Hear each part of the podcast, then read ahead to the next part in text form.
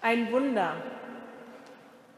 So wie eigentlich jeder kleine Mensch, jeder kleine neugeborene Mensch ein Wunder ist.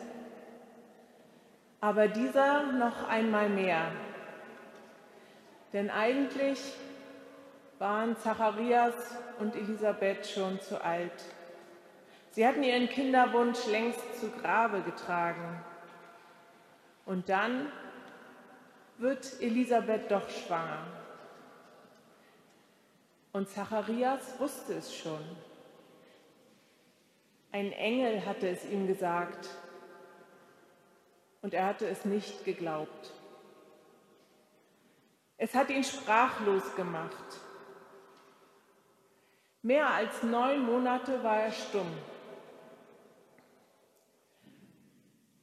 Und nun, angesichts seines kleinen Sohnes, kann er seine Lippen wieder öffnen.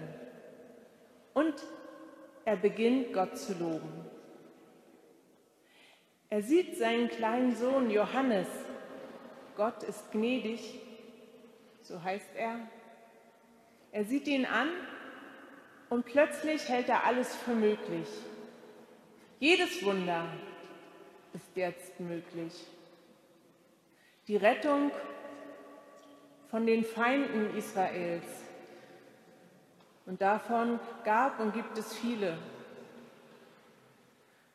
Aus der Hand aller, die das Volk hassen. Und auch die Einhaltung und die, das Wahrmachen des Versprechens und des Bundes, das Gott schon Abraham gegeben hat. Du sollst ein großes Volk werden und durch dein Volk und durch dich sollen alle anderen Völker der Erde gesegnet sein. So ist es versprochen. Und das alles hat ein ganz großes Ziel für Zacharias in seinem Traum und in der Erfüllung seiner Sehnsucht, Gottesdienst feiern ohne Angst. Gott dienen ohne Furcht, ein Leben lang. Und Zacharias sieht diesen großen Traum in greifbare Nähe gerückt. Er hält ihn quasi in seinen Händen. Jetzt ist alles möglich. Gottesdienst feiern, in Gottes Gegenwart sein, ohne Angst. So übersetzt es die Basisbibel und so haben sie es auch vorne abgedruckt auf ihren Gottesdienstnotizen, können es nachlesen im 73. Vers. Gott dienen ohne Furcht, so sagt Luther. Ohne Angst, dass andere einem es verbieten können oder einem Vorschriften machen, wie man es machen soll ohne Furcht auch um Leib und Leben, das eigene oder das der Familie, ohne Furcht um Hab und Gut, ohne Furcht um seinen guten Ruf, ohne Furcht danach keinen guten Job mehr zu kriegen, ohne Angst ausgelacht oder schief angesehen oder für blöd erklärt zu werden. Gott dienen ein Leben lang im Alltag und an Feiertagen und dabei in seiner Gegenwart sein. Lieber Zacharias, Jahrtausende später denke ich über deine Worte nach. Sitze im warmen Zimmer, lebe im Frieden und bereite einen Gottesdienst vor. Gott sei Dank wir können ihn ohne Furcht feiern, außer vielleicht ja, der Ansteckung momentan.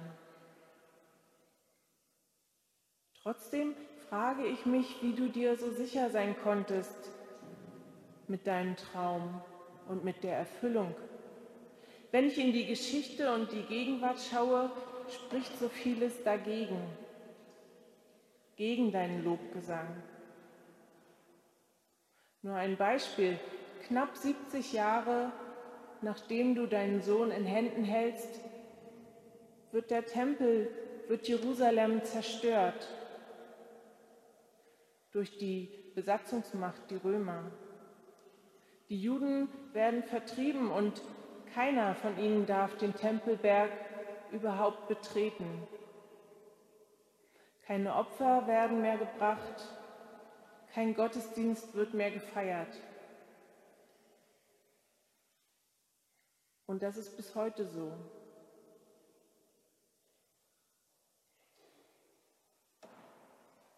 Gottesdienste wurden immer gefeiert, natürlich, nur nicht mehr dort, aber an anderen Orten, aber ohne Angst, nur selten.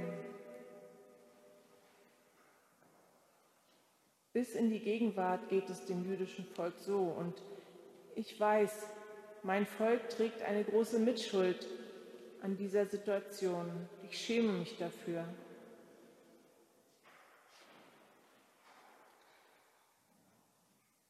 Gleichzeitig weiß ich aber auch, und ohne dass man das gegeneinander aufrechnen kann, dass es für viele Christen, die wir uns ja auch zum Volk Gottes zählen, ebenso ein Traum bis heute ist. Gottesdienst ohne Angst feiern. Auch für sie und für ihre Familien kann es lebensgefährlich sein, sich als Christ zu bekennen. Sie werden bedrängt, ausgeschlossen aus der Gemeinschaft, verfolgt, gefangen genommen. Und ich kann eigentlich nur erahnen, was das bedeutet. Zacharias, du siehst dein Baby an, du siehst deinen Sohn Johannes an und siehst viel mehr in ihm. Dein Traum ist in greifbare Nähe gerückt die Erfüllung deiner Sehnsucht. Und dabei ist doch der, auf den Johannes hinweisen soll, den du das Licht aus der Höhe nennst, wir nennen ihn Jesus, der ist noch nicht mal geboren. Und dann, als er geboren wird, da kommt er ganz ärmlich daher, ohne Macht, etwas durchzusetzen oder zu verändern.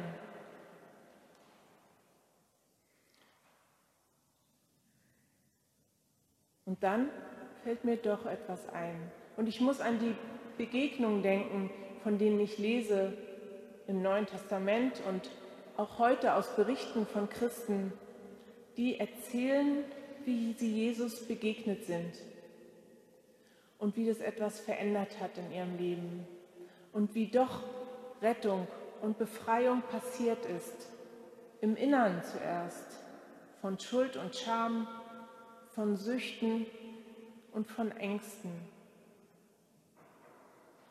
Ja, Jesus macht es wirklich befreien und retten auf seine Weise. Und die, die ihm begegnet sind, erzählen auch davon, wie sie ganz im Inneren Frieden gespürt haben in seiner Nähe. Und dann bin ich wieder froh, dass Jesus so anders ist kein strahlender Held, der alle Feinde platt macht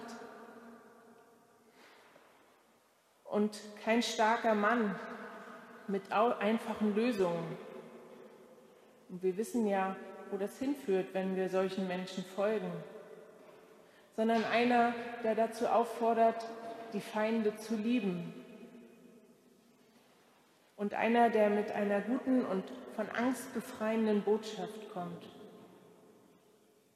Zusammen mit dir, Zacharias, möchte ich deinen kleinen Sohn Johannes anschauen und daran festhalten, dass es möglich ist, Gottesdienst zu feiern ohne Angst, ohne Angst im Herzen. Nicht, weil alle Feinde plötzlich verschwunden sind oder alle Anfechtungen und Anfeindungen verstummt sind, sondern trotzdem weil Jesus uns das schenken kann. Furchtlosigkeit ins Herz, wenn er unsere Füße auf den Weg des Friedens setzt. Amen.